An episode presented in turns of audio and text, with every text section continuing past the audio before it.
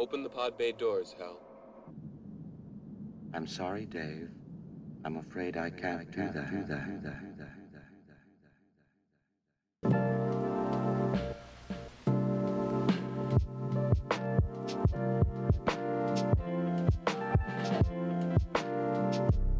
Bonjour et bienvenue dans Parle-moi d'IA, le podcast où l'on discute de l'intelligence artificielle, des fantasmes qui l'entourent et de ses réalités. Aujourd'hui, on invite Vincent Lepetit pour parler de réseaux de neurones des années 90 et de LA fonction mathématique qui les expliquerait toutes. Avec la musique de Graves qui nous accompagnera au cours de cette demi-heure, G-R-A-V-E-S, bienvenue dans Parle-moi d'IA.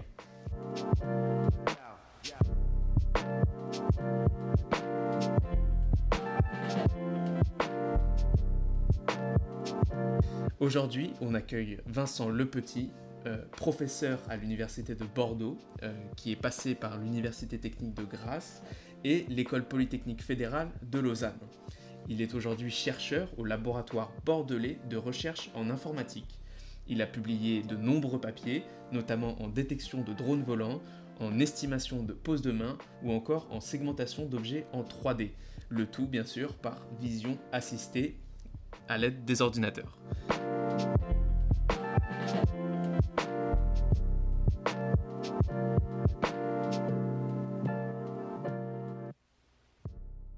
Alors si je commence euh, depuis il y a bien longtemps, j'ai fait une école d'ingénieur en informatique. En même temps que la troisième année, j'ai commencé, euh, j'ai fait ce qui s'appelait un DEA à l'époque, c'était c'est l'équivalent du master euh, maintenant. Déjà en vision par ordinateur à l'époque, et puis j'ai continué par une thèse en vision par, par ordinateur où il n'y avait pas encore de, de, deep learning et très très peu d'apprentissage, et pour tout dire, ça ne marchait pas vraiment. Et alors j'ai quand même pu continuer en recherche, je suis allé à l'EPFL, et c'est à ce moment-là que j'ai découvert le, le, machine learning, donc les techniques d'apprentissage. Et puis, bah, encore quelques années plus tard, bah, il y a les techniques de deep learning euh, qui sont apparues. Et puis, on s'est mis, comme ça marchait très bien pour les problèmes de vision, bah, on s'est mis à, à, en faire aussi. Et, euh, et on s'est aperçu que ça marchait effectivement très bien pour nos problèmes et on a continué. Je pense que c'est le, le, livre et le film 2001 et je crois, je crois me souvenir que Yann Lequin a dit exactement la même chose. Donc voilà, euh, il y avait quand même quelque chose de, d'assez profond dans, ce, dans, ces, ben, dans, le, dans cette littérature-là. Euh, qui, qui m'a fait pre prendre conscience de le, de l'intérêt de l'intelligence artificielle, c'est vraiment le, le, sujet du livre et du film, et ben, à quel point c'était un sujet intéressant. À la fois l'intelligence, l'intelligence humaine et l'intelligence artificielle, parce qu'évidemment, quand on travaille en intelligence artificielle, c'est aussi une façon de comprendre, euh, d'essayer de comprendre l'intelligence humaine. Et c'est sans doute ça qui m'a motivé. Bon, alors j'étais jeune, hein, j'étais, euh, j'ai des excuses, j'étais adolescent à l'époque, mais, euh, mais c'est sans doute ça qui m'a motivé au départ. Et puis, et puis une fois qu'on, met le, doigt dedans, bah, on découvre de plus en plus de choses. C'est... Alors même si à l'époque on ne parlait pas de, de, machine learning, on parlait déjà de, euh, d'intelligence artificielle, euh, voilà, c'était, euh, un sujet qui était super intéressant à l'époque et puis toujours, toujours maintenant et peut-être encore plus maintenant parce que voilà, finalement enfin ça commence à marcher. Al a sans doute vraiment une conscience. En fait. Et, le et, sujet. et l'ordinateur. Oui, voilà. Alors, oui. oui, oui. Al a sans doute une conscience qui est aussi une partie du sujet de film, ce qu'on n'a sans doute pas, euh, pas encore et de loin. Il arrive, par contre, euh, ben, il arrive à, di euh, à dialoguer, c'est-à-dire à comprendre le langage parlé, il arrive à lire sur les lèvres, donc il arrive à faire de la vision par ordinateur de façon très, très fine. Euh, il arrive à générer des phrases, à comprendre, euh, comprendre des problèmes. Donc il y a, des petits, il y a beaucoup de petits bouts euh, dans HAL qui, qui commencent à marcher maintenant. Et alors même si on n'a pas l'équivalent de HAL encore, on s'en rapproche. il faut encore sans doute mettre beaucoup de, beaucoup de choses ensemble et encore beaucoup de, beaucoup de travail, mais voilà, il y a, y a déjà des, sans doute, sans doute des, débuts. Ça va être dur sans maths. Alors, un réseau de, de neurones artificiels, c'est un. Alors, ça date de. Déjà, le concept date de, déjà plusieurs dizaines d'années. L'idée, c'est d'avoir un modèle, mais vraiment très très simplifié des neurones d'un cerveau biologique. On a un modèle mathématique d'un neurone euh, donc pour, euh, pour les initiés ou pour les matheux, ben c'est euh, exprimé sous forme d'une transformation linéaire et d'une transformation non, linéaire, mais peu, importe. C'est un modèle très simple et très simplifié en fait de ce que fait un vrai, de ce que fait un vrai neurone.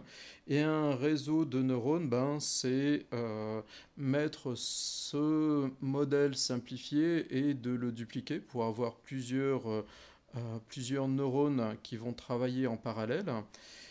Et donc ça, ça nous fait ce qu'on appelle une couche d'un réseau de, d'un réseau de neurones. Cette couche peut traiter des informations en entrée, donner une, euh, analyse euh, plus ou moins fine de ce qu'on a mis en entrée pour cette, pour cette couche. Et cette sortie de la première couche, on va le remettre en entrée à une, seconde couche ben, qui est un peu sous la même, euh, sous la même forme, que, la première, donc une, un ensemble de, neurones artificiels qui travaillent, qui travaillent en parallèle pour donner une nouvelle sortie qui, on l'espère, euh, ben, correspond mieux à une solution de notre problème. Et euh, donc, ça veut dire que en entrée à notre première couche de notre, de notre réseau, on, a, on peut avoir par exemple une image, si on veut essayer de reconnaître des objets dans une image, et en sortie de notre dernière couche de notre réseau, on va avoir des neurones qui vont nous dire, ben c'est, euh, un, je vois un chat ou un chien euh, dans, notre, dans notre image. Plus on a de couches, plus notre réseau est profond. Et dans les années 80, euh, les gens ont commencé à faire des réseaux à deux couches. Et puis, alors dans les années 90, les les gens se sont mis à mettre plusieurs couches ensemble plus on met de couches, plus c'est difficile à entraîner un réseau. Donc entraîner un réseau, ça veut dire trouver euh, bah, les bonnes valeurs de notre modèle de chaque, neurone. Donc ça peut vouloir dire beaucoup de valeurs à trouver euh, quand on fait l'entraînement. Donc ça peut être des problèmes mathématiques qui deviennent difficiles. Et il se trouve que maintenant, donc c'est une des raisons pour lesquelles le, euh, l'apprentissage profond se met, euh, se met à marcher, c'est qu'on a des méthodes d'optimisation pour, pour trouver ces, euh, ces valeurs de, de, chaque, de chaque neurone. on a des méthodes d'optimisation qui marchent, qui marchent de, de mieux en mieux. Donc il y a différents il y a sans doute de nombreux facteurs qui font que l'apprentissage profond marche maintenant et était moins populaire il y a encore euh, euh, une dizaine d'années. Mais euh, donc voilà, maintenant on a ces, méthodes qui marchent, qui marchent bien. Alors moi je vais peut-être parler de, plus précisément de ce, que je, de ce que je fais moi, parce que l'intelligence artificielle c'est vraiment très vaste, hein, donc je vais me focaliser un petit peu plus, enfin je vais me restreindre à mon activité, je pourrais bien en parler. Euh, et donc, euh, ce qu'on fait nous, c'est ce qui s'appelle de la vision par ordinateur, donc c'est-à-dire interpréter euh, des images qui sont capturées par une, par une caméra. Et donc, effectivement, maintenant, on fait de l'apprentissage profond pour faire cette analyse d'image. En particulier, donc il y a beaucoup de problèmes en vision par ordinateur qui sont tous, tous très intéressants. Nous, on se concentre sur la compréhension en 3D euh, des, images, donc en partant par exemple d'une image couleur, on perd cette information euh, de, profondeur, et ben, on essaie quand même de, retrouver euh, cette information de profondeur et de comprendre, de comprendre la scène. Si par exemple je prends le, une image d'une table, par exemple, la table va, va apparaître dans l'image comme un petit peu déformée par la perspective on voudrait exploiter cette déformation par la perspective pour retrouver ce qu'on appelle la pose 3D de, de, cette table. Donc ça veut dire comment elle est orientée euh, dans l'espace, quelle est sa position en 3D dans, euh, dans l'espace par rapport à la caméra. Alors je pense qu'il y a deux grandes lignes d'application. Une qui est la robotique, euh, donc, par exemple, si on veut qu'un réseau se, pardon, qu'un robot se déplace correctement dans l'environnement, bah, il faut qu'il puisse reconnaître les obstacles euh, en, 3D, euh, donc dans l'espace, dans l'espace 3D qui, l'entoure. Si on veut qu'il puisse saisir des objets correctement, se servir d'objets correctement, bah, il faut pouvoir retrouver leur position en 3D, leur orientation en 3D, et ça on a envie que ça se fasse à partir de, de caméras, parce que c'est des, des senseurs, passifs. Donc la robotique, en général, ben, c'est une, des deux grandes applications. L'autre application qui est aussi très populaire en ce moment, ben, c'est la réalité augmentée. Donc si vous avez peut-être entendu parler déjà de réalité augmentée, puisque ça devient un sujet à la mode aussi. Euh, pour faire de la réalité augmentée, donc ça veut dire euh, ajouter des objets virtuels autour d'une scène, euh, d'une scène en 3D, on a exactement les mêmes problèmes. On veut comprendre la disposition spatiale, comprendre ben, une scène en trois dimensions à partir de à partir d'images. Donc on a exactement les mêmes problématiques en fait, en, en tout cas dans les euh, bah, dans les problèmes qui nous intéressent en réalité augmentée et aussi en robotique. Je me concentre sur des problèmes qui existaient déjà dans les années 90, oui, très clairement. Les premiers papiers en calcul de pose 3D d'objets, je pense que c'est même, oui, c'est même les années 80. Et donc c'est un problème vraiment fondamental en vision par ordinateur parce que c'est ce que sait faire un humain et, euh, et on n'a aucune idée de comment un humain sait, euh, arrive à ça. Donc bah, ça nous a pris du temps à à arriver à des choses qui, qui, fonctionnent. Donc ça fonctionne de, de, mieux en mieux, donc on, on sait résoudre beaucoup mieux les, les, problèmes, même si tout n'est pas, pas encore résolu. Alors effectivement, c'est l'arrivée du, des techniques d'apprentissage, du machine learning et du deep learning. Euh, il y a effectivement tout cet accès aux, aux données. Euh, donc pour, faire, pour entraîner des réseaux profonds, c'est bien d'avoir beaucoup de données d'entraînement. Donc dans, le, dans notre cas, ça veut dire beaucoup d'exemples de euh, d'images de l'objet qu'on veut qu'on veut reconnaître. Et puis en plus la pose qu'on a envie de qu'on veut euh, euh, estimer à partir de ces images. Donc ça c'est cette partie donnée.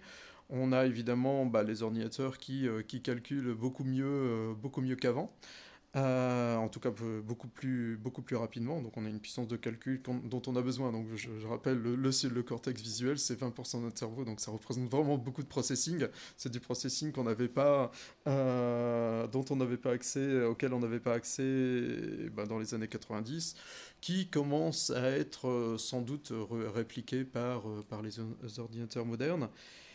Et puis, ben, il y a aussi euh, plus une partie euh, compréhension, donc acceptation que les techniques d'apprentissage c'était important pour, pour résoudre ces problèmes. Je pense que quand j'ai commencé ma thèse, les gens n'avaient pas conscience, et maintenant, je pense que c'est clair, c'est clair pour beaucoup de gens. Et puis, euh, si on se concentre sur le deep learning en particulier, donc l'apprentissage profond, qui est une, une technique particulière de machine learning, je pense que les gens faisaient n'était pas convaincu que ça marchait parce que euh, pour beaucoup de pour beaucoup de raisons il y avait sans doute un blocage psychologique qui faisait que les gens s'intéressaient pas aux, euh, bah, aux techniques d'apprentissage profond parce que c'est quelque chose qui date des années 90 justement l'apprentissage profond mais très peu de très peu de personnes en faisaient. Et un, un, blocage psychologique? psychologique dans le sens où euh, je pense que les mathématiquement pour enfin quand on connaît un petit peu des problèmes d'optimisation c'est euh, et quand on regarde les équations qu'on doit résoudre euh, pour entraîner un, réseau, euh, un réseau profond, ça fait un peu peur, dans le sens où c'est un problème compliqué, compliqué à optimiser. Optimiser, c'est... Oui, donc c'est savoir calculer les les valeurs du, de notre réseau profond qui vont faire, qui vont nous permettre de résoudre le problème. Donc voilà, je suis désolé, c'est un petit peu, c'est un petit peu, c'est un petit peu technique, mais c'est difficile de euh, de parler de réseau profond sans euh, sans parler un peu technique, sinon on fait un peu trop d'approximation sans doute. Mais voilà, pour euh, pour les chercheurs, je pense que c'est ça n'était pas très convaincu que ça pouvait ça pouvait marcher parce que c'était mathématiquement compliqué. et puis bah maintenant, maintenant que les gens vont Certains, certains chercheurs ont prouvé que ça marchait bien pour leurs problèmes. Beaucoup. Voilà. Maintenant, tout le monde est convaincu, mais il a fallu un certain temps pour que les gens deviennent vraiment convaincus du, bah, de l'utilité et puis de, euh, de la puissance que peut apporter un réseau profond. Je pense que les gens étaient peut-être presque naïfs hein, dans le sens où on négligeait, on n'était pas conscient de la difficulté du, euh, du problème, hein, donc du problème en vision par ordinateur, c'est d'essayer de comprendre les images. On ne se rend pas compte en tant qu'humain euh, tout euh, l'acquis qu'on a et qu'on utilise déjà pour comprendre les images. il faut savoir qu'il y a notre cortex visuel représente presque 20% de notre cerveau. ça fait beaucoup de neurones. Et, et en plus c'est une tâche, donc c'est une partie de notre cerveau qui travaille euh, de façon indépendante de notre conscience. Donc on n'a pas conscience d'à quel point euh, ben, notre cortex visuel travaille pour comprendre les images qui nous arrivent euh, ben, des, rétines. Et comme on ne ressent pas cette difficulté, c'est euh, difficile de s'imaginer euh, bah, les vraies euh, difficultés qu'un ordinateur peut rencontrer quand on essaye d'analyser des images. C'est beaucoup plus concret quand on essaye de jouer aux échecs, parce qu'on a vraiment une difficulté à jouer, aux, jouer aux échecs, mais l'évolution ne nous a pas programmé à jouer aux échecs. On a besoin de, besoin de l'apprendre. L'évolution nous a aidé beaucoup à développer notre cortex visuel de façon euh, bah, pendant le, euh, la maturité de notre cerveau. Et il y a déjà des choses qui sont codées dans notre cerveau sans qu'on ait besoin de les, apprendre. Et en plus, quand notre cerveau travaille à apprendre les images, on n'en est pas conscient.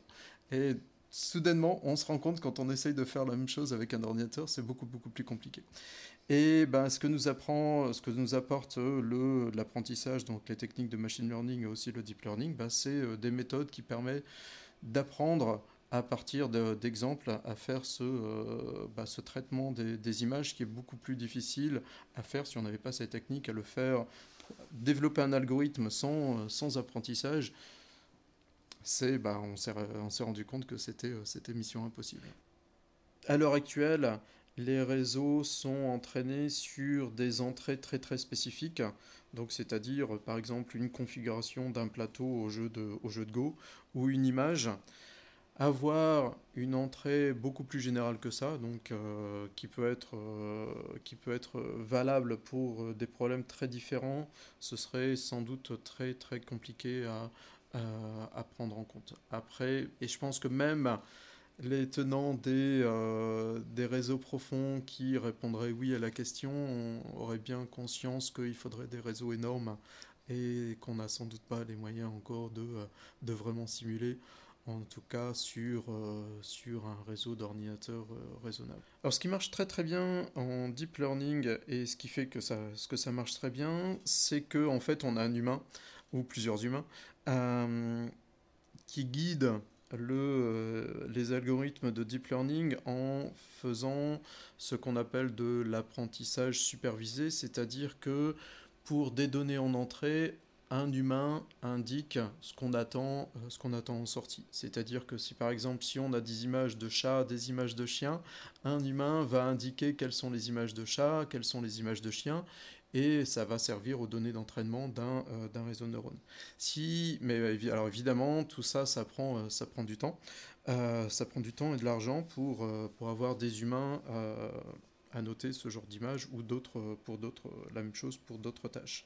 Et si on n'a pas ces données d'entraînement, ça devient tout de suite beaucoup plus compliqué. Alors évidemment, euh, on travaille, euh, les chercheurs travaillent à se passer de données d'entraînement ou d'en utiliser le moins possible en tout cas, mais ça reste encore euh, sans doute un problème ouvert. Et c'est, sans doute le, problème auquel on va être confronté, pour lequel on développe des techniques, on commence à développer des techniques pour ces prochaines, pour ces prochaines années.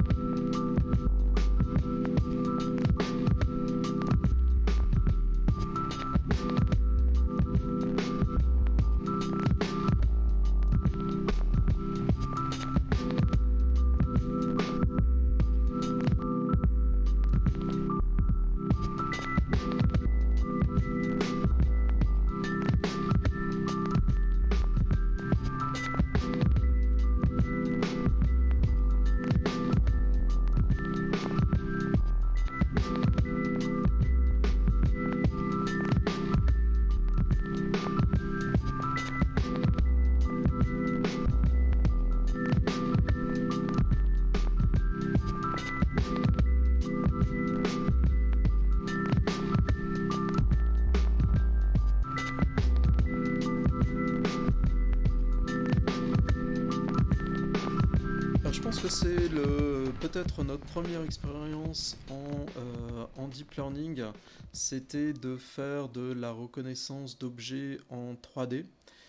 Et, euh, et en fait, c'est un, sujet sur lequel j'ai travaillé avant, euh, de faire du, enfin, avant d'utiliser des techniques de deep learning pendant pendant 10 ans. Donc, on a développé des méthodes dont on était, on était content, mais ça marchotait. Et puis, euh, et puis soudainement, euh, j'avais un, j'avais un étudiant qui, euh, qui travaillait avec moi. on a discuté de comment utiliser un, un, réseau profond pour, enfin, comment appliquer un réseau profond pour, pour résoudre notre problème. Et c'était un problème qui était vraiment très compliqué. On essayait de de trouver une représentation qui arrivait à séparer les objets et leur, euh, et leur pose. Donc c'est un problème très, euh, très compliqué parce que à partir d'une image, on veut à la fois reconnaître l'objet et retrouver sa pose, euh, sa pose 3D. donc sa pose 3D, c'est-à-dire son orientation et sa, son déplacement dans, dans l'espace. Et donc c'est un problème sur lequel on avait travaillé pendant, enfin que j'avais travaillé pendant 10, 10, 15 ans et en quelques jours, euh, ben, euh, l'étudiant avait, presque résolu, euh, en tout cas ça marchait beaucoup beaucoup mieux que ce qu'on avait, que ce qu'on avait avant en, en, quelques jours. Quoi. Quelques jours d'écriture de code et d'entraînement, de, d'optimisation du, du réseau profond. Donc voilà, c'était à la fois fascinant, ça faisait peut-être un petit peu peur parce qu'en en fait il y avait beaucoup de problèmes qui, ben, qui sont devenus, qui ont arrêté d'être des problèmes euh, soudainement avec l'arrivée du, euh, du, deep learning. Et ce qui nous permet maintenant en fait d'affronter des problèmes plus, euh, plus compliqués qui n'étaient pas, pas envisageables avant. En vision par ordinateur, c'est dans les années 2010-2012 où ben, il y a des réseaux profonds qui ont réussi à battre, à être les premiers dans, dans des challenges de reconnaissance d'images, de segmentation d'images. Donc il y a eu deux, trois équipes en, parallèle qui ont développé euh, ces techniques-là. Donc on a commencé à regarder de façon curieuse, enfin de, euh, euh, on a commencé à regarder de, on était un petit peu curieux, un petit peu circonspect. et puis, ben, ça commençait à, être, à apparaître de plus, de plus en plus. Donc, c'était au début sur des problèmes très, peut-être très particuliers. Puis, en plus, ça apparaît ça a commencé à être utilisé sur de plus en plus de, de problèmes différents. Donc là, on commençait, est-ce que maintenant ça, peut, ça pourrait s'appliquer aussi à nos données euh, Voilà, donc on a commencé à regarder. Après, il y a, euh, bah, y a des librairies logicielles, hein, des bibliothèques logicielles qui sont apparues, donc qui ont simplifié eh ben, les expérimentations en deep learning, parce que sinon, c'est quand même un peu, un peu difficile à implémenter. Et donc c'est devenu de plus en plus facile à faire des expérimentations sur, euh, ben, sur chacun de nos problèmes différents. Puis voilà, donc ça a commencé, ça a commencé à bien, à bien marcher, et donc euh, c'était, c'est devenu clair que voilà, il fallait travailler, euh, travailler là-dessus. Toute ma vie, j'ai entendu parler, entendu dire que le Go restait hors de portée des ordinateurs, et soudainement, en quelques années, voilà, le programme de DeepMind est devenu meilleur que n'importe quel joueur humain euh, au monde de toute, de toute l'histoire de l'humanité. Donc c'est très très euh, très très impressionnant. Euh, et en reconnaissance d'image, alors c'est un petit peu compliqué de juger parce que on, a, on a des ensembles de, de, tests, donc on a des, on a des problèmes sur lesquels on évalue la qualité des, des nouveaux algorithmes mais c'est parfois un, peu, un petit peu biaisé. Donc c'est un, petit peu, un petit peu compliqué, biaisé dans le sens où les, euh, les données de, de test, donc ce que doit résoudre l'ordinateur, c'est pas forcément représentatif de tous les problèmes qu'on pourrait rencontrer, mais de certains problèmes en particulier. Donc par exemple, je ne sais pas reconnaître euh, un, euh, un, lémurien d'un, d'une espèce de un lémurien d'une espèce A euh, d'une d'un lémurien d'une autre espèce B. Si on entraîne suffisamment un deep network, un réseau profond sur ce genre d'image, à reconnaître ces deux espèces-là, il va finir par y arriver. Alors que si on demande à un humain qui n'est pas forcément un spécialiste des lémuriens, il va pas forcément aussi bien répondre. Donc c'est pour ça, c'est dans ce sens-là où c'est un petit peu, un petit peu biaisé, surtout qu'il y a d'autres problèmes où un, enfant de 5 ans va, résoudre sans, même y penser. Et un réseau va toujours, peut toujours échouer s'il n'a pas vu suffisamment de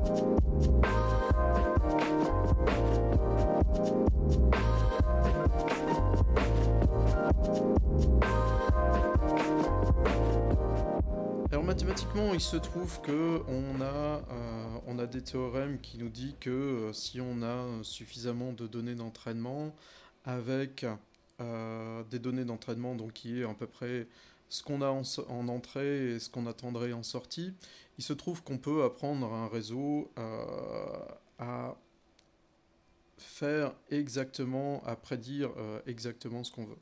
Donc c'est un résultat, mathématique euh, très fort. C'est-à-dire que on sait que avec un réseau, euh, si on a euh, des exemples d'entrée et de sortie, eh ben on peut entraîner un réseau à faire à, résoudre cette, cette tâche-là. par contre, donc ça veut dire que fondamentalement, on pourrait résoudre ce genre de problème avec un réseau profond. Par contre, techniquement, ce que nous dit pas euh, nos nous disent pas nos théorèmes, c'est la taille du réseau. Et euh, le réseau pourrait devenir euh, indéfiniment grand pour résoudre un tel problème. En tout cas, de la façon dont les réseaux fonctionnent, aujourd'hui. Alors évidemment, on peut imaginer des, tâches, enfin des, des, structures de réseaux qui seraient plus adaptées à des problèmes et qui deviendraient moins grands et euh, plus gérable par un, par, par un, ordinateur actuel, en tout cas par la technologie actuelle. Mais euh, on arrive à la limite de, de, la technologie et sans doute de l'approche générale pour les réseaux et il faut sans doute encore développer de la théorie pour avoir des réseaux qui deviennent très très généraux et pouvoir résoudre des problèmes de façon, de façon générale. On pourrait penser que c'est les tâches manuelles qui sont les plus simples à automatiser et c'est très peu, c'est très peu vrai. Il y a certaines tâches manuelles qui sont peut-être répétitives euh, qu'on peut automatiser presque facilement, d'ailleurs c'est euh, souvent déjà fait, mais il y a des tâches qu'on pensait être intellectuelles qui sont presque simple, il faut, faire attention, euh, presque simple à remplacer par des algorithmes d'apprentissage, donc pas forcément des réseaux profonds, euh, comme euh, ben, jouer en bourse par exemple. Il y a des algorithmes qui font, ça, qui font ça très très bien. Jouer au Go, c'est aussi sans doute très très difficile intellectuellement. On se trouve que maintenant, il y a, y a un, ordinateur qui, qui, fait ça, qui fait ça très très bien. Et inversement, des tâches manuelles comme tailler des roses, euh, déménager une maison, ça va être très très très difficile à automatiser. On a, il y a un aspect perception, un aspect de, planification, un aspect d'organisation qui, euh, qui sont encore très très difficiles. Et c'est sûr, en fait, c'est sans doute surtout l'aspect perception et euh, et contrôle dans un environnement qui n'est pas qui n'est pas prévu à l'avance, donc euh, en dehors d'une usine par exemple. Donc cet aspect contrôle, perception dans des environnements ouverts reste encore très très très difficile. Et c'est sans doute ce genre de tâches qui vont être automatisées ben dans, dans, les dernières. Peut-être il y aura sans doute des métiers intellectuels qui seront automatisés peut-être peut-être avant. Évidemment, en tant que chercheur, on a peut-être un peu tendance, un peu trop souvent tendance à oublier euh, euh, cet aspect-là, parce que c'est l'aspect peut-être intellectuel du problème qui nous, euh, qui nous intéresse. Je pense qu'il faut faire, nous, chercheurs, politiciens et puis citoyens, faire très très attention. Et en fait, alors je viens de lire une euh, enfin récemment euh, une citation de Stephen Hawking, qui vient de décéder et qui disait que ça peut être euh, que l'automatisation en général, donc pas forcément avec des techniques des techniques d'apprentissage, peut être à la fois sans doute une très très bonne chose ou une très très mauvaise chose de la façon dont ce sera géré par la société. Ça peut être une très bonne chose parce qu'évidemment, euh, ben, si on peut dispenser les gens à avoir des tâches répétitives, à avoir des tâches manuelles pénibles, bah, ce, sera sans doute, sans doute une bonne chose. Par contre, il faut faire très très attention dans la, façon dont la richesse. Donc ça générera beaucoup de richesse. ça générera de la richesse et il faut faire très attention à la, la façon dont cette richesse-là sera, sera répartie. Si on n'a pas une répartition équitable, ce sera une catastrophe euh, sociale. Je pense que de j'ai pas peur de le dire. Il faut faire très très très très attention. Euh, voilà, ça va, ça va forcément arriver à un moment donné. Euh, et en, plus, pas forcément tous les métiers en même temps. Donc, ce, sera, ce sera sans doute. Peut-être que tous les métiers ne seront pas, seront pas automatisés, hein, bien sûr. Mais un certain nombre, un certain nombre le seront ce qui va en, plus générer d'autant plus de, euh, de différences et d'inégalités de, entre les différents, différents métiers, entre les différentes professions, entre les différentes personnes. Et ça va être sans doute très difficile à gérer. Et donc il faut, faut être prêt. Alors je vois quand même que, que les gouvernements commencent à en parler, mais ça, ça reste tout doucement. Euh, les grandes compagnies n'attendent pas euh, que les gouvernements prennent des décisions sur, sur ce genre de choses pour développer l'automatisation. Donc il faut être très, euh, très vigilant. Je pense pas que c'est forcément, forcément dans la recherche, euh, la recherche elle-même. Alors évidemment, euh, pouvoir, pouvoir financer la recherche, c'est super important. mais c'est pas forcément dans la recherche elle-même. Enfin, en tout cas, c'est pas, c'était pas le, le, sens de mon propos. C'est surtout dans le sens d'application de cette recherche et euh, de l'exploitation de, des résultats de la recherche ben, par, des grandes compagnies euh, pour, euh, ben, pour, maximiser leur, leur profit ou leur, leur rendement. Et je pense que Bill Gates proposait une loi, par exemple, de taxer les robots. Et ce qui paraît en fait une, sans doute une idée simple, simple et pragmatique et sans doute une bonne solution euh, au problème. Ça, euh, voilà, si, euh, si ensuite cette, cette taxe est à peu près équitablement répartie, ça serait sans doute une, une, bonne, une bonne approche du problème. C'est sans doute une, face, une solution, une, au moins une solution partielle au problème qui, qui nous attend. Alors, à l'heure actuelle, je suis pas très. Euh, alors, à part cet, aspect d'automatisation, mais, euh, mais je considère pas vraiment ça comme un problème pour les chercheurs. C'est plus pour euh, les gens qui utilisent les résultats de la recherche, donc peut-être un gouvernement ou une entreprise. Au niveau éthique,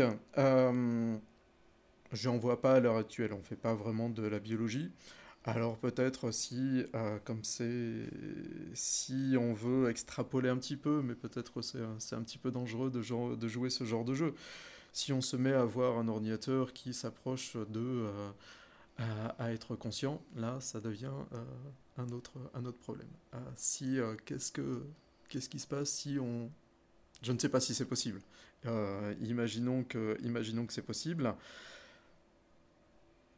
Qu'est-ce qui se passe si on a un algorithme, un ordinateur qui devient conscient? Est-ce qu'on peut le débrancher, euh, le rebrancher euh, à volonté? Euh, C'est un problème, je, dirais que non, mais c'est un problème sans doute, sans doute ouvert.